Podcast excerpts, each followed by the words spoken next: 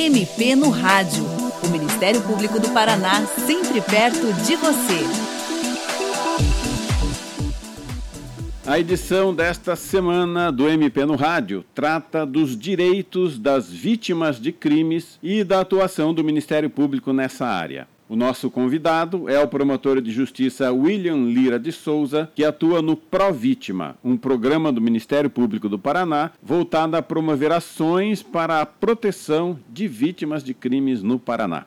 Dr. William, o senhor podia começar explicando, nos termos legais, o que é uma vítima de crime e quais são os principais direitos garantidos a essas pessoas? Sobre o conceito de vítimas, esse espaço se aumentou muito nos últimos anos. Né? Antes, a vítima era vista apenas como aquela pessoa que sofreu diretamente o crime. Hoje em dia já não. Além dessa pessoa que nós chamamos de vítima direta, nós também temos as vítimas indiretas que sofreram consequências daquele fato em decorrência da primeira vítima, as pessoas com vulnerabilidades especiais como idosos, pessoas com deficiência, vítima coletiva, ou seja, várias pessoas atingidas ao mesmo tempo, e também os familiares, os dependentes daquela vítima que acabou por vezes falecendo, por exemplo. E os direitos delas? Olha, são muitos. Vou separar em quatro. Primeiro é o de acolhimento. O que é acolhimento? É ser bem recebida e ouvida pelas instituições do Estado. Direito à informação que é poder receber informações transparentes sobre a investigação, sobre como é que ela pode participar do processo e as providências para ter a sua intimidade e a sua segurança resguardados. O terceiro direito é o de reparação. Para isso, a pessoa tem o direito de ser ouvida como o fato lhe afetou e como ela gostaria de ser reparada, bem como ela ter os seus bens ali restituídos caso eles tenham sido apreendidos.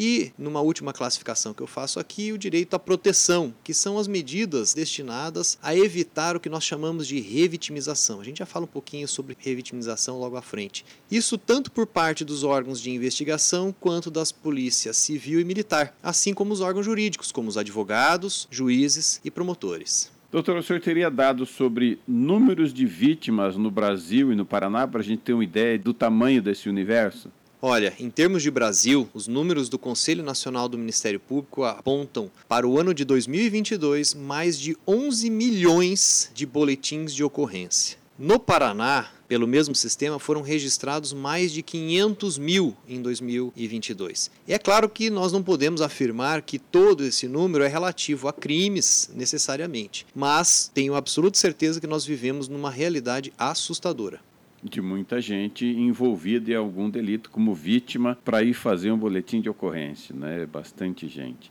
E nos processos criminais especificamente, quem faz a defesa das vítimas de um crime? Como é que isso é feito? O papel de promover a defesa da vítima, assim como da sociedade em relação aos crimes, sempre foi do Ministério Público, por meio dos seus promotores e promotoras de justiça. O Ministério Público ele atua tanto durante a fase da investigação, fiscalizando o trabalho das polícias, como em juízo, na medida em que ele propõe a denúncia, que é aquela primeira peça ali de acusação, como ele também trabalha durante o julgamento da causa, por exemplo, no tribunal do júri e outras espécies de julgamento. Nessas duas fases, ou seja, tanto na investigação quanto no julgamento, o promotor de justiça pode adotar medidas em defesa das vítimas. As vítimas têm vários direitos de participar do processo, além de dar o seu testemunho de como o crime ocorreu. Então, essa parte dela trazer ali para o juiz como ela foi abordada, como ela acabou sofrendo aquele crime, mas ela também pode solicitar a devolução dos bens apreendidos, de pedir a reparação dos danos e também de tomar conhecimento sobre a prisão ou a soltura do acusado e no final do processo também ter conhecimento da sentença final. É preciso mencionar que o papel da vítima no processo criminal ele vem sendo constantemente ampliado na nossa história. Antes, nós podemos dizer que a função era mais de ser testemunha ali do fato. Agora, a tendência é que sejam estabelecidos espaços para a participação, eu digo, mais ativa, desde o início da investigação. Então, o que se pretende é minimizar os problemas do que nós chamamos de revitimização. O que é revitimização? É quando a vítima revive desnecessariamente aquela situação traumática e a vitimização estatal, ou seja, quando os próprios agentes do Estado acabam fazendo alguma conduta ali que ofende a honra da pessoa ou acaba piorando os prejuízos que ela teve. Então, a ideia é que o próprio Estado haja de uma maneira melhor para tanto diminuir os danos iniciais causados quanto para não gerar novos danos.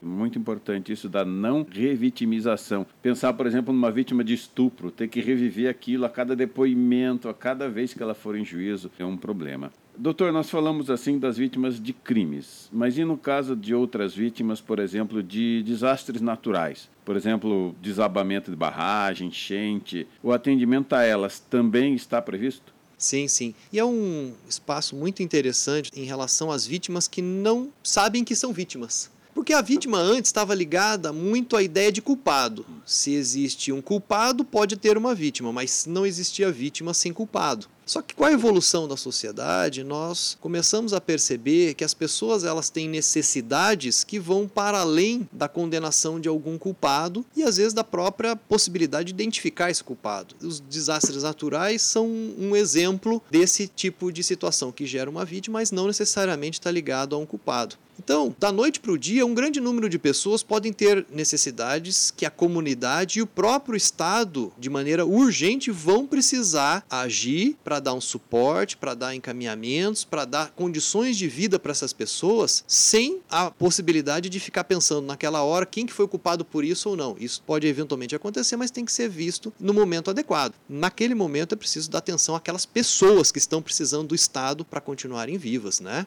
Doutor William, no caso do Ministério Público do Paraná, como é que a instituição atua em relação a essa proposta de tratamento das vítimas de crimes? Veja, o Ministério Público sempre trabalhou na defesa das vítimas. A Constituição Federal de 88, ela ampliou em muito o número das responsabilidades do Ministério Público em relação à sociedade nas mais diversas áreas, inclusive em relação às vítimas de crime. O que acontece hoje é que se pretende uma mudança de cultura, tanto dos integrantes do Ministério Público quanto da própria sociedade, porque tem uma necessidade de que as pessoas precisam de uma atenção que vai além da busca do culpado. Por isso, cada promotoria de justiça tem entre as suas responsabilidades prestar aqueles direitos essenciais ali para as vítimas, que é acolhimento, informação, reparação e proteção, independentemente do trabalho que vai continuar sendo feito em relação ao julgamento do acusado. No Paraná, para isso, o Ministério Público estruturou um programa institucional denominado Pró-Vítima MPPR. Esse programa é uma estratégia que compreende projetos e ações de todas as unidades do Ministério Público. Desde a administração superior, Procuradoria-Geral de Justiça, Corregedoria, setor de comunicação e as promotorias de justiça também de todas as cidades do Paraná, a fim de criar condições para atendimento e viabilizar a concretude desse compromisso de que o Ministério Público defende a vítima. E o senhor pode citar alguns projetos voltados à proteção das vítimas que são acompanhados dentro do Provítima, alguns projetos concretos?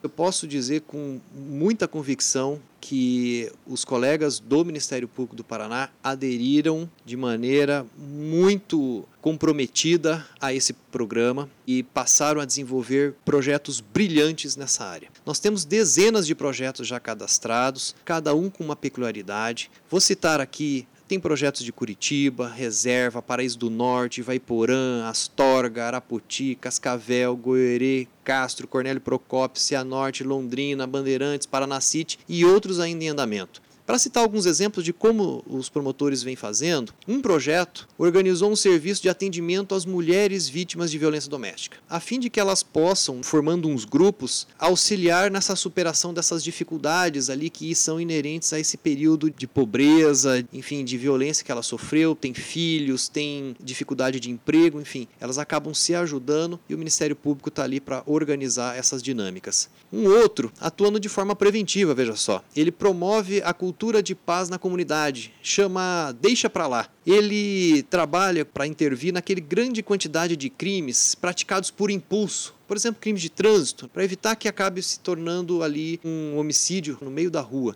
e acabe dizimando várias famílias. Outros projetos já trabalham com o que nós chamamos de busca ativa, e nós vemos a atuação do Ministério Público nessa busca ativa como muito importante. A promotoria ela faz o contato com a vítima, busca mesmo pelos contatos que tem ali no processo, a fim de prestar informações de como é que está o caso dela e se disponibiliza a prestar algum auxílio caso ela precise.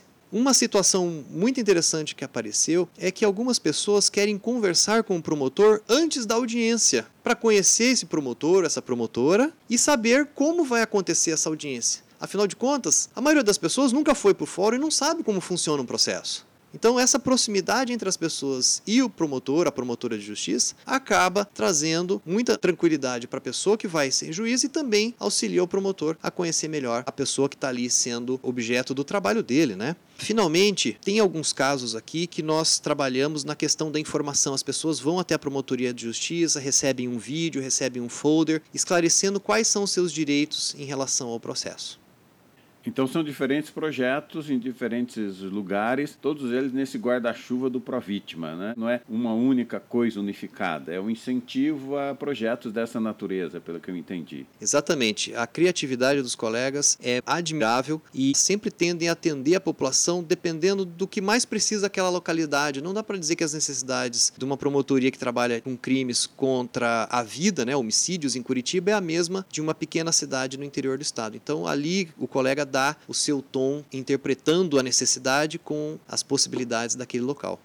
Caso uma pessoa que esteja nos ouvindo seja vítima de um crime ou conheça alguém que foi vítima e não teve seus direitos garantidos, ela pode levar isso até o Ministério Público? Como é que isso pode ser feito? Olha, procure a promotoria de justiça mais próxima da sua residência e as pessoas também podem acessar a nossa página na internet, que é www.mppr.mp.br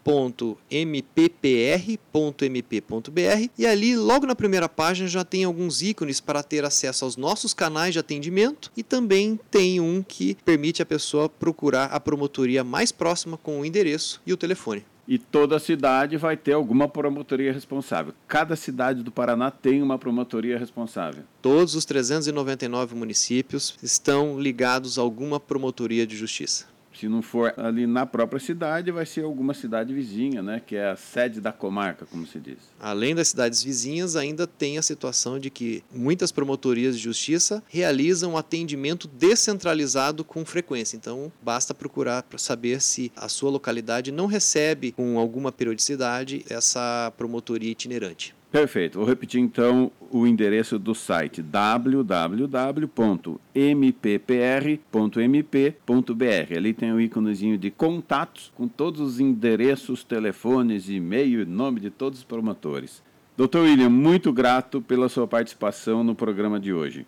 E você, ouvinte, também pode participar do MP no Rádio. Envie seus comentários e sugestões pelo e-mail mpnoradio.mppr.mp.br ou pelo telefone 41 3250 4469. O programa desta semana teve produção de Patrícia Ribas e apresentação e edição de Tomás Barreiros. Até a próxima.